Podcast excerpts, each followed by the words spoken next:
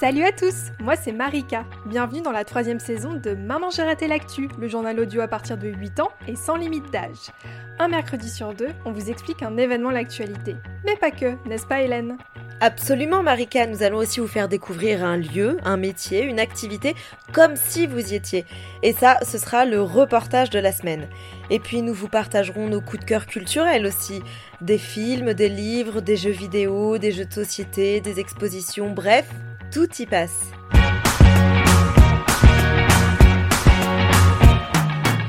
Bonjour à tous et merci à Ara Léléanor pour son gentil commentaire sur Apple Podcast. Alors je cite C'est trop bien, on apprend des choses, c'est passionnant. Eh bien merci à toi.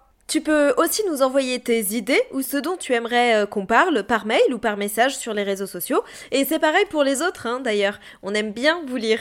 Alors nous sommes le mercredi 10 novembre et qu'y a-t-il dans l'actualité Marika? On fait le point aujourd'hui sur la COP26 qui s'achève vendredi. Alors cette semaine, Hélène, pas de questions, mais je crois qu'on va parler de quelque chose que j'adore aussi, euh, de l'histoire. Absolument, et je vais vous parler d'un événement qui s'appelle euh, la Nuit de Cristal. En fait, c'est un grand massacre euh, de juifs qui a eu lieu en 1938. Je suis sûre que beaucoup de nos auditeurs ne connaissent pas cet événement. L'émission se terminera avec notre habituel reco culturel. Cette semaine, je vous parlerai de films d'animation qui viennent du Japon.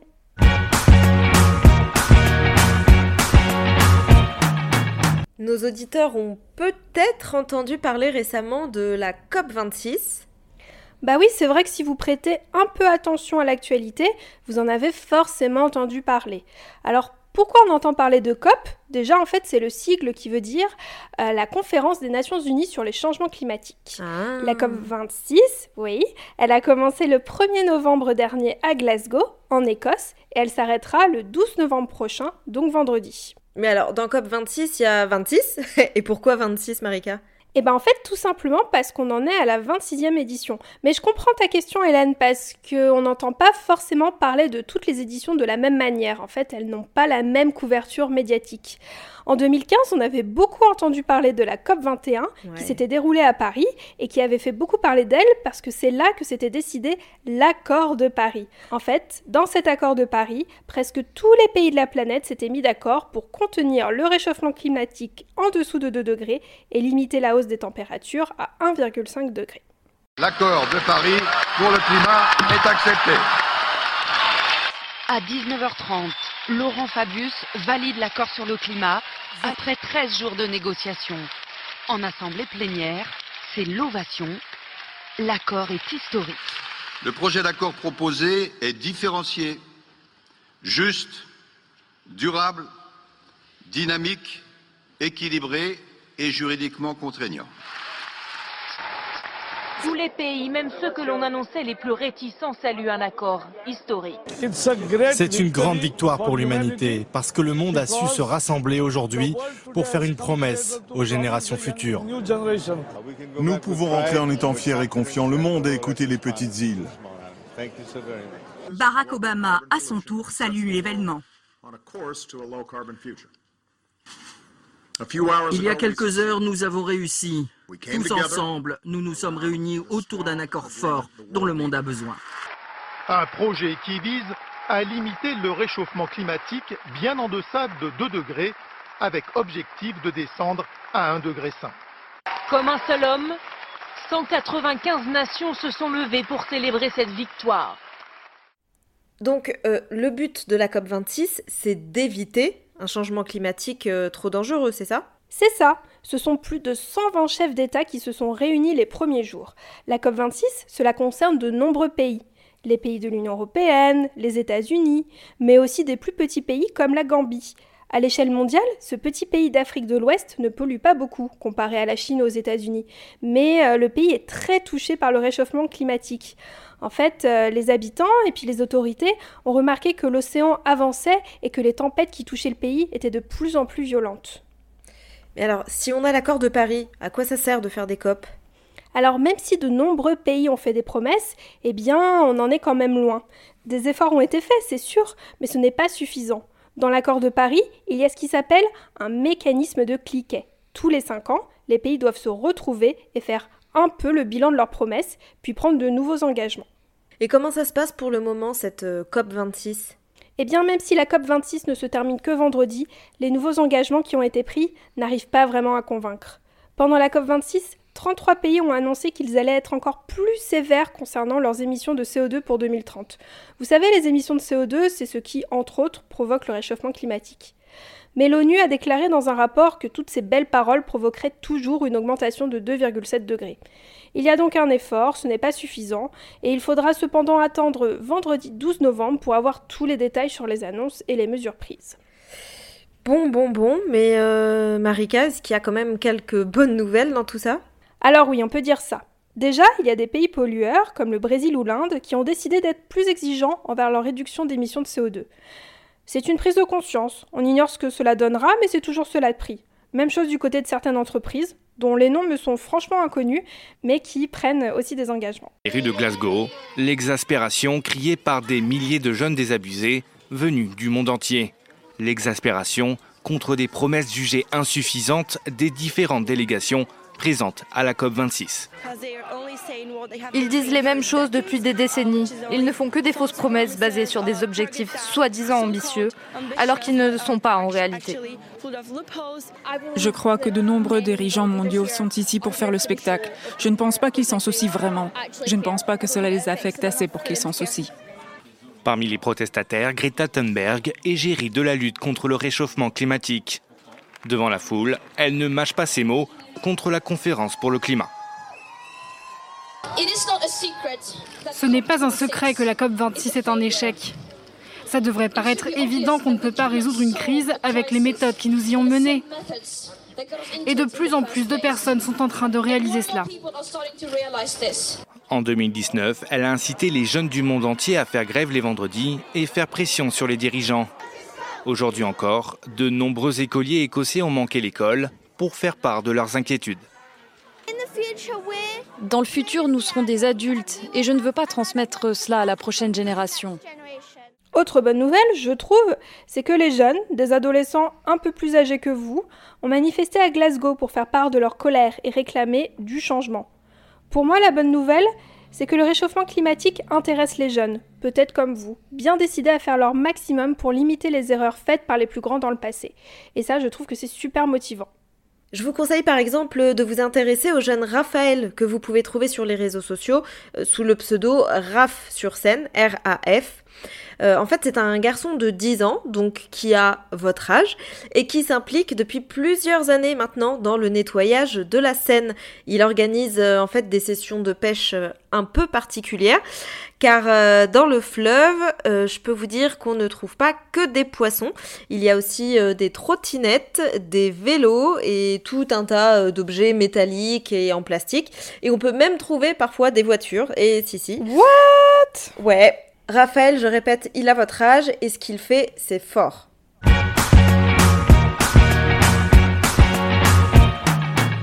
Chers auditeurs, vous connaissez maintenant mon penchant pour l'histoire. Alors hop, c'est parti. Je vous emmène 83 ans en arrière. Juste avant la Seconde Guerre mondiale, quand un peu partout en Europe, les tensions entre les pays et les peuples commençaient à devenir très fortes. En Allemagne, Adolf Hitler est au pouvoir et avec son parti, le national-socialisme, qu'on contracte en employant le mot euh, nazi, il met en place de plus en plus de règles pour différencier ce qu'il appelle les races. En gros, euh, ce qu'il souhaite, c'est que les Allemands soient de sang pur. Alors Hélène, ma comparaison va peut-être paraître bizarre, mais quand tu parles de sang pur, euh, je pense à Drago Malfoy dans Harry Potter. C'est pas ça, non? Parce que tu sais, pour lui, les bons sorciers sont ceux qui ont deux parents sorciers. Donc il est méchant avec Hermione qui l'appelle sang de bourbe parce que les parents ils sont pas sorciers du tout, quelque chose comme ça. Mais tu as tout à fait raison, Marika. En fait, il rejette complètement tout ce qui est différent.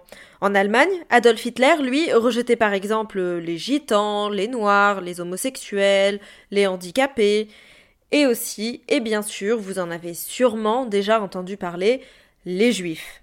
Alors moi, euh, je vous emmène juste avant la guerre, donc les camps où l'on emmenait euh, les juifs pour les tuer, comme le camp d'Auschwitz, n'existaient pas encore. En revanche, le 9 novembre 1938, a eu lieu un événement euh, très important qui s'appelle la Nuit de cristal. Pour vous en parler, j'ai appelé Laurent, qui est journaliste et secrétaire de rédaction pour l'hebdomadaire intitulé Actualité juive. Tu peux nous parler de ces termes journalistiques, Marika? Mais alors tout à fait, alors attends, je sors euh, mes lunettes d'experte, vous entendez peut-être dans mon micro, euh, qui me donnent l'air encore plus intelligente. Alors, un hebdomadaire, c'est tout simplement le nom que l'on donne à un journal qui sort toutes les semaines. Quant au secrétaire de rédaction, beau métier, c'est un poste très important dans un journal. C'est celui qui relie les articles, qui vérifie les tournures de phrases et surtout qui vérifie que les informations sont correctes. Quand les articles sont trop longs pour la place qu'on a dans le journal, c'est lui qui également a le pouvoir d'enlever des morceaux. Merci pour ce point vocabulaire, Marika. Et partons tout de suite en 1938, en cette euh, froide et brumeuse nuit du 8 au 9 novembre la nuit du 9 au 10 décembre 1938 dans de nombreuses villes d'Allemagne et d'Autriche. Durant cette nuit-là, près de 200 synagogues et lieux de culte furent détruits. 7500 commerces et entreprises gérés par des juifs ont été saccagés. Une centaine de juifs furent assassinés. Des centaines d'autres se suicidèrent ou moururent des suites de leurs blessures. Et près de 30 000 juifs furent déportés dans des camps de concentration. Ce qu'il faut savoir, c'est que le dictateur Adolf Hitler a organisé ce massacre pour voir si tout le monde allait réagir. Et malheureusement, personne dans le monde n'a réagi. Alors il a continué à déporter et à tuer des juifs par millions. Aujourd'hui, il faut se servir de tout ça comme leçon. Il faut faire très attention lorsqu'il y a de la haine, du racisme envers tous les gens qui sont différents.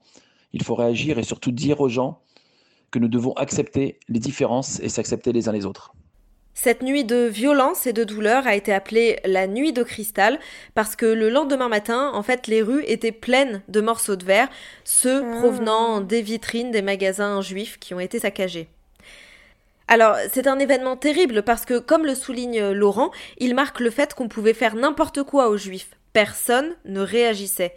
D'ailleurs, c'est très juste aussi euh, ce que dit Laurent. On doit tous continuer à se battre contre le racisme et contre même toutes les formes d'intolérance. Nous sommes euh, tous faits de la même chair et du même sang. Dans plusieurs endroits du monde, aujourd'hui encore, des gens sont tués ou euh, réduits en esclavage en raison de leur couleur de peau ou de leur religion. En 2021, c'est plus possible. Mais d'ailleurs, Hélène, au final, c'est quoi un juif? Alors, très bonne question, Marika, assez compliquée d'ailleurs. Je te propose d'écouter la réponse de Laurent, qui est juif lui-même. Être juif, c'est appartenir à un peuple. Euh, nos ancêtres sont Abraham, Isaac et Jacob. Et des douze enfants de Jacob découle le peuple juif. On peut être juif français, américain, australien. Donc juif, c'est la religion, et en fait, être français, américain, australien, c'est la nationalité. Ça dépend du pays euh, où on est né et où on vit.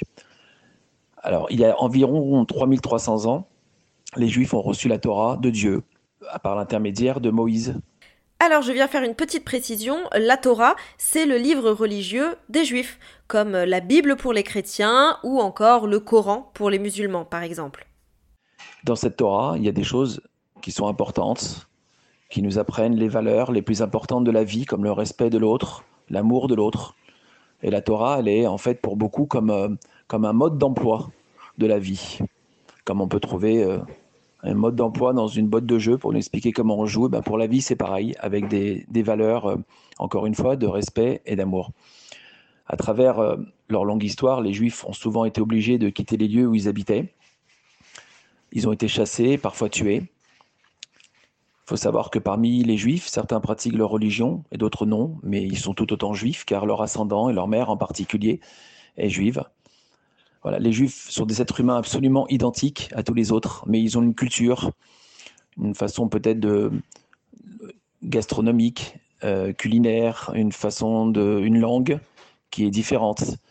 Mais euh, comme pour tous les autres, tous les peuples issus des quatre coins du monde ce qui fait que les Juifs ont souvent été tués ou ont été obligés de s'exiler, c'est-à-dire de partir du, pays où ils vivaient, et que les gens n'aiment pas les différences. Les gens ont souvent peur de ce qu'ils ne connaissent pas. Laurent, que je remercie beaucoup d'avoir pris le temps de me répondre, je l'ai rencontré lors d'un reportage. Je me suis déplacée en Pologne lundi et mardi dernier avec des représentants politiques venus de toute l'Europe. Il y a eu des conférences, un témoignage vraiment bouleversant d'une vieille dame qui a été cachée pendant la guerre euh, en Belgique. Et puis aussi, il y a eu la visite du camp d'Auschwitz. Un camp, donc, où pendant la guerre, des juifs étaient enfermés et tués.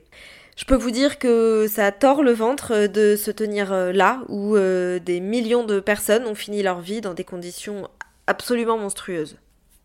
Si le sujet vous intéresse, alors par contre c'est un film qu'il faut regarder quand on est plutôt de bonne humeur et puis euh, surtout avec ses parents parce que du coup ça se passe dans le contexte historique, historique euh, dont parlait Hélène, donc euh, ça peut quand même être assez compliqué parfois. donc c'est le film qui s'appelle La vie est belle avec un acteur italien très connu qui s'appelle Roberto Benigni. Mmh, il est trop bien ce film. Euh, ouais, c'est, il est très très bien. Il se passe en 1939 et en effet, il raconte euh, euh, l'histoire d'un papa et de son fils qui sont donc dans un camp de concentration allemand dont on ne connaît pas le nom. Et du coup, en fait, le fils, c'est un petit garçon et du coup, le papa euh, lui fait croire qu'en fait ils sont dans un espèce de jeu et il faut qu'ils accomplissent des missions pour gagner des points. Donc euh, c'est un peu pour lui faire euh, oublier la vie du camp, comme Hélène disait, qui pouvait être très très très très très difficile. Du coup c'est un très très très beau film. Je répète, à bien regarder avec ses parents et surtout à regarder quand on est quand même de bonne humeur. En tout cas, merci Hélène d'avoir pris ce, temps pour nous raconter un épisode de l'histoire dont, on n'avait pas forcément connaissance.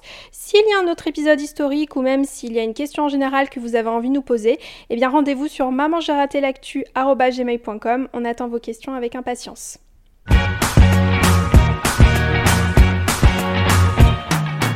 Chez Maman j'ai raté l'actu, on sait à quel point beaucoup d'auditeurs adorent les mangas. Je sais pas toi Hélène, mais moi on m'en parle souvent quand même. Ah non mais tout le temps, tout le temps. Alors c'est pour ça qu'aujourd'hui je vous laisse découvrir la nouvelle catégorie de films sur le site de France Télévisions qui s'appelle Japanimation et qui vous permet de découvrir des films d'animation du Japon. Ne me remerciez pas.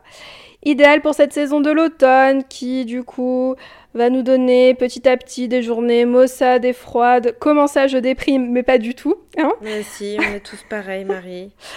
Les feuilles tombent des arbres, il pleut. Exactement. Donc du coup, euh, raison de plus pour euh, boire du chocolat chaud et regarder euh, des films. Alors attention, tous les films qui sont proposés sur la page ne sont pas pour les plus jeunes. Il faut avoir 10 ou 12 ans pour regarder certains d'entre eux, mais vous n'aurez pas de soucis si vous regardez par exemple, alors désolé pour la prononciation, Irun Im Rêve éveillé, qui raconte en fait l'histoire de la jeune Morikawa qui fait une série de rêves étranges puis qui doit faire face à l'arrestation de son père. Avec son ami Morio, elle va tenter de faire libérer son père et savoir par la même occasion pourquoi elle fait des rêves si étranges. Hmm. Sinon, je vous conseille aussi La Tour au-delà des nuages où des amis veulent lever le mystère autour d'une mystérieuse île et euh, l'histoire va prendre une autre tournure quand l'un de leurs camarades va disparaître. Il y a aussi Patema et le monde inversé, où après une catastrophe écologique, euh, on, rejoint quand même le sujet euh, du début, mmh. la Terre se trouve séparée en deux mondes inversés, et en fait ces deux mondes ignorent tout l'un de l'autre, et Patema, 14 ans, vit dans le monde souterrain et rêve d'aventure. Et je peux encore citer Lou et l'île aux sirènes où Kai, un jeune adolescent, quitte Tokyo, donc la ville, pour une île de pêcheurs. Il a bien de la chance. Ces films permettent en fait de découvrir une autre manière de raconter des histoires et des studios d'animation différents parce qu'en fait on connaît surtout le studio Ghibli qui a pu faire Mon voisin Totoro, Le voyage de Chihiro. Donc c'est quand même sympa de découvrir euh, d'autres réalisateurs et d'autres manières de raconter des histoires. D'ailleurs, en parlant du studio Ghibli, Maman j'ai raté l'actu sortira prochainement un hors-série sur Aya et la sorcière qui sort sur Netflix le 18 novembre prochain et qui est, comme je disais, une œuvre du studio Ghibli. En fait, le film devait sortir au cinéma et sera finalement disponible sur Netflix. Toutes les informations seront en description de cet épisode. Et nous avons eu la chance de rencontrer Elina Salomon, qui est euh, euh, la, jeune, euh, la jeune actrice qui en fait prête sa voix au personnage principal du dessin animé, au personnage donc qui s'appelle Aya. Tout à fait, vous entendrez la voix d'Hélène, la douce voix d'Hélène dans, dans cet épisode d'ailleurs. Oh, rien que ça. Alors tout ce dont nous avons parlé euh, dans cet épisode sera présent dans la description. Pour suivre tout ce qui se passe chez Maman j'ai raté l'actu, rendez-vous sur nos réseaux sociaux, Facebook, Instagram, Twitter. Pensez à nous envoyer une question aussi et nous y répondrons dans un prochain épisode. Si vous voulez nous aider, partagez cet épisode autour de vous et mettez-nous 5 étoiles sur la plateforme sur laquelle vous nous écoutez, par exemple Apple Podcasts. Prochain épisode le 24 novembre. Et bon jeudi 11 novembre férié si vous habitez dans un pays qui célèbre la fin de la Première Guerre mondiale. À dans deux semaines. Bye bye. Bye bye. Salut.